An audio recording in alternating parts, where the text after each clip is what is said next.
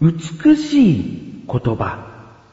このコーナーは独断と偏見で美しいなぁと思った言葉を取り上げお話ししていくコーナーです。早速ですが今回自分の方から美しいなぁと思った言葉があったのでお話しします。アルトリコーダー。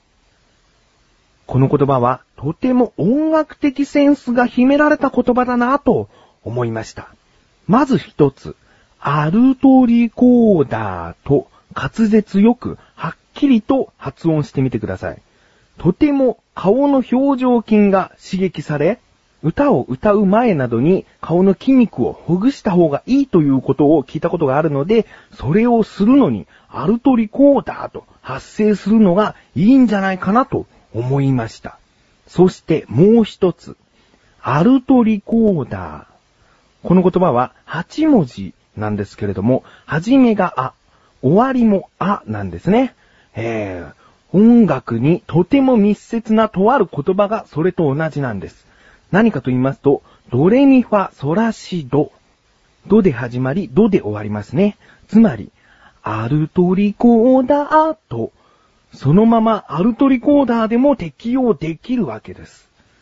この楽器の名前の中で8文字、そして始めと終わりが同じ言葉というのは自分は他に調べてみたところ見当たらなかったですね。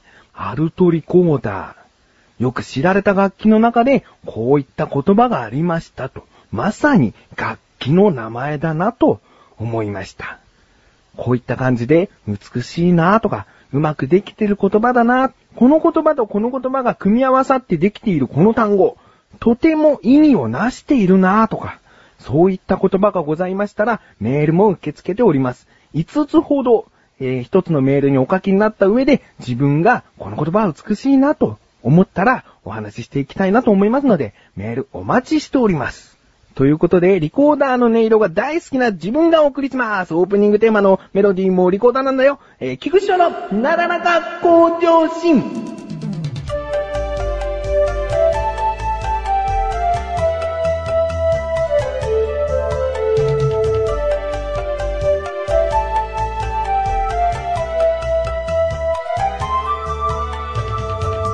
コーダーの音いいですね。えー、でもどちらかというとソプラノリコーダーのちょっと高い音の方が好きだけども、まあそこはどうでもいいね。えー、これから話すお話なんですけれども、結論を言いますと、当たり前の分かりきったことです。うん、分かりきったことなんだけど、再確認ということなんです。うん、あの、お話ししますね。まず、あのー、とある日の晩ご飯に、ポークソテーが出まして、で、そのポークソテーの添えられたものに千切りのキャベツがあったんですね。で、そのキャベツに何をかけるかって言った時にマヨネーズが切れちゃってたと。あ、そうなんだ。じゃあ適当に冷蔵庫に、その、残ってるドレッシングあるでしょつって、あるあるつって持ってきたのね。うん。で、そこにあったドレッシングが一つはごまのドレッシング。そしてもう一つはイタリアンドレッシング。なんです。そのイタリアンドレッシングがいいなと思ったから、自分はその、キャベツにそのドレッシングかけようと思ったの。で、たまたまこう目やると、賞味期限が20日ぐらい切れてたんですね。ああ、結構経っちゃってるなと思って。だけど、もう自分といえば悪時期なんですよ。えー、普通、人が好まない食べ物を進んで食べる人。まあ悪時期って言いますよね。で、その自分悪時期なんで、別にいいよ、賞味期限20日ぐらい大丈夫でしょうと思って、もうそのままキャベツにかけたんですね。うん。で、食べてみたら、まあ全然味もそんな違和感なく、臭いとかそういうなんか匂うなってことはなく食べれたんです。うん。で、その日は美味しかったです。ごちそうさまです。次の日。次の日は、神さんのいとこが結婚するっつんで、結婚式に招待されてたんですよ。あの、神さんだけ。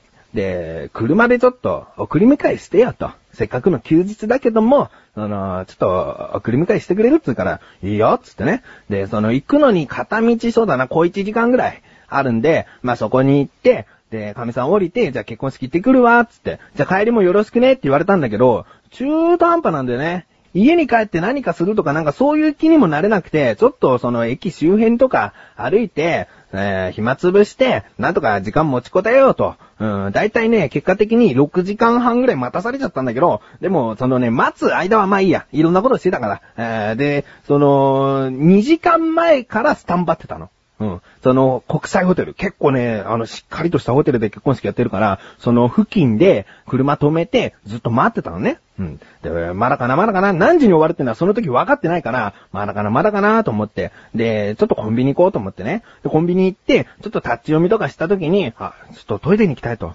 で、ショーの方ね、ショーの方で用を足して、まあ、コンビニずっといるのも悪いなと思ってまた自分の車に戻って、で、しばらく待ってたんですけれども、今度は、その、台の方をしたくなっちゃって、じゃあまたあのコンビニのトイレ借りるかと思ったんだけど、あのコンビニショーをした時に気づいたんですけれども、あの、和式なんですよ。和式ちょっと苦手で、あの、ポケットに入れた財布とか携帯とか、ウォークマンとかが、なんかの表紙に落ちちゃったら嫌だなって思っちゃうんですね。まあ、あの、はっきり言うと太ってるからあんまりしゃがみたくないっていうね。そういうこともあるから、和式はちょっとなと思って、まあ、ホテルの近くだから、で、ホテルにね、その、神さんいるわけだから、全く関係ない人なわけじゃないじゃん。ね。だから、その、ホテルのトイレを借りようと。ホテルだったら、まあ、清潔な、しっかりとした、あの、洋式トイレがあるんじゃないかなと思って。で、自分は、まあもちろん私服なわけですよ。そのね、国際ホテルっていうね、豪華な感じのホテルの中に私服の男が入ってくわけですよ。で、入ってって、受付に行かなきゃいけないような感じではないんですね。もうあの、神さんを最初ホテルに送った時にちょっとロビーの方も入ってったから、トイレの場所は分かってるんです。だから入り口から入ってすぐ、もうトイレ行こうかなと思ったんだけど、あからさまにトイレ一直線っていうのを、その受付のお姉さんに見られるのがちょっと恥ずかしいから、トイレ付近のソファー、ロビーにあるソファーにまず座り、携帯をいじって、人を早く来ないかな、みたいな素振りを出して、我慢できるだけ我慢して、で、その、もう耐えられないと。トイレに行きましたよ。で、トイレに行って、あーすっきりしたーと。うん、なんか、あの、ゆるいけど、ちょっと、お腹の調子悪いのかなと思ってね。で、トイレ出まして、で、すぐトイレ出たからって、そのホテル出ちゃうと、ああの人トイレだったんだって結局思われるのが嫌でしょ？嫌だから、せっかくだってほら最初、ちょっとなんとかソファー座って我慢してたのが無駄になっちゃうから、だから、そのまたソファーに座って携帯いじって、まだかなまだかなっていう素振りをしてたんです。で、その、電話がかかってきたふりをしてね。で、そのままホテル出て、ああよかった、と。知らない？結果的に怪しまれたかどうかなんか知らないけど、怪しまれずに済んだかななんつって、また車に戻って待ってたわけです。うん。でね、30分ぐらいしてから、またお腹がギュルギュル痛くなっちゃって、でもコンビニは嫌だ。だからまたホテルのトイレお借りしたいなと思ったんだけど、そのホテル入るのどうなのよ。もう手段はないよ。手段はないけど、ちょっと恥ずかしさを出しながらも、やっぱりホテルに行こうと思って、で、ホテルに行きました。で、また同じパターンで、まずソファーに座って携帯電話いじって、人来ないなーっていうサブリはね。そうだよ。だって、電話かかってきて外に出たんだからまた戻ってきてるっていうのもうおかしくないじゃんと。30分くらい経っちゃってるけどおかしくないじゃんと思ってちょっと開き直って携帯いじってたら、お腹ギルギルギルギルがマックスになってきて、あ、もう我慢できないっつってトイレ行ったんですね。うん。で、このトイレ2回行く時点でも怪しいけどもね。えーで、そのトイレ行って、あ、すっきりしたなーと。ああ、よかった。なんでお腹そんなギュルギュルすんだろうと思って、まあ、用を足したから、またそのそばに戻って、で、また同じ手段で電話がかかってきたふりをして、外に出ました。ね。で、こんなね、恥ずかしい思いをしたんですよ。うまくこのお話で伝わってるかはわからないんですけれども、相当綺麗なホテルなんで、そんなことをしている私服の男なんか誰一人ないんですよ。で、まあ、なんでこんなことになっちゃったんだと、悪時期なのに、そういったなんかちょっとお腹に悪そうなもの食べても大丈夫な人なのに、結果的に、あの、賞味期限の切れたドレッシングのせいだったんだなと、思ったんです。でね、この話で言いたいのは、皆さん、賞味期限切れのドレッシングには気をつけようってこと。どうも、メガネタンマーニです。マシュルです。毎月第2水曜日更新のアスレチック放送局。いとこ同士ではない男二人が、あれやこれやと話しつくこと皆様に汗と涙の大感動をお届けできません。プロ顔負けの歌と踊りをお、届けできません。熱々できたてミックスピザをお、届けします。すんのかよ。もうそれは好きな好きで多いやけどでも、そんなあなたが食べたいのってバカ野郎。アスレチック放送局の口枝ラジオ、ぜひお聞きください。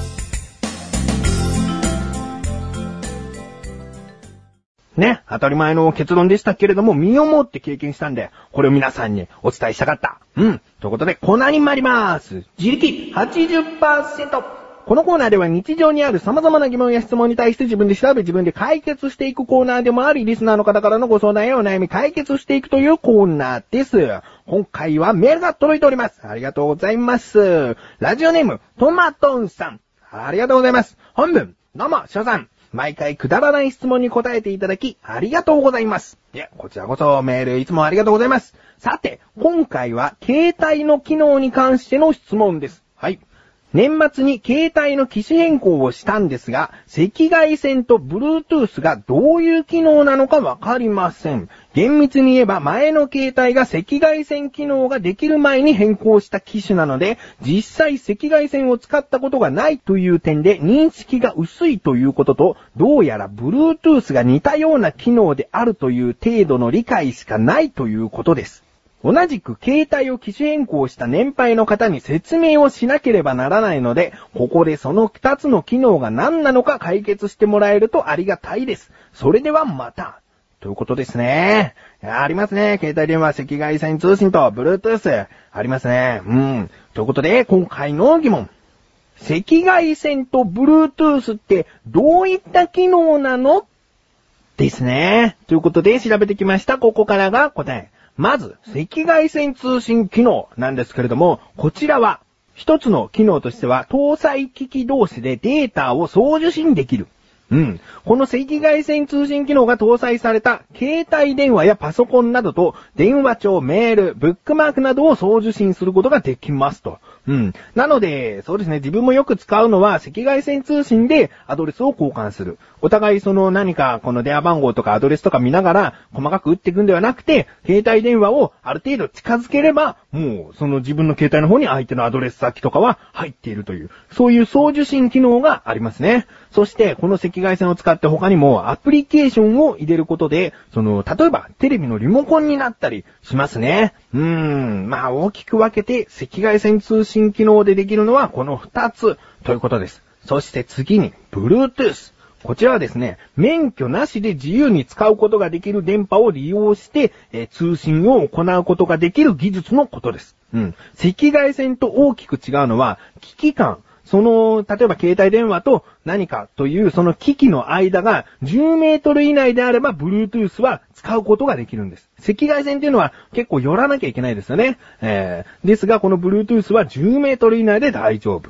例えば、有名なものでどういったものがあるかというと、そのパソコンとマウス、パソコンとキーボードとかが Bluetooth 機能で無線で使用できるということがありますね。えー携帯電話で言いますと、スピーカーだったり、ヘッドホン、ヘッドセットなんかがありますね。うん。自分のこれは解釈なんですけれども、Bluetooth というのは常時接続するのに適しているんじゃないかなと思います。赤外線通信というのは、その一瞬、データを送受信する一瞬で使われることが多いんですけれども、も Bluetooth というのは、先ほど言いましたマウスだったり、キーボードだったりっていうのがあるので、常に接続状態にしておくのに適した通信機能なんじゃないかなと思います。うん。なので、この二つの機能というのはやっぱり、あのー携帯電話にはもう欠かせないのかもしれないですね。その統一するとかそういうことではなく、別の通信としてお互い状況に応じた使い方があるということですね。えー、こういった感じでいかがでしょうか、トマトさん。うん。まあ、年配の方に説明をするということなんでね、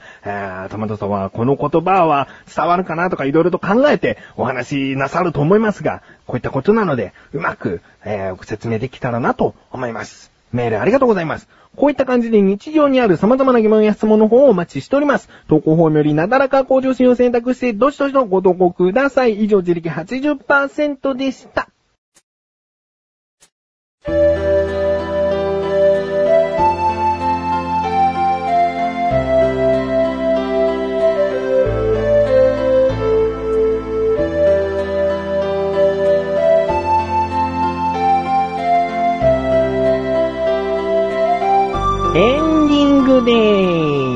そしてすぐお知らせでーす。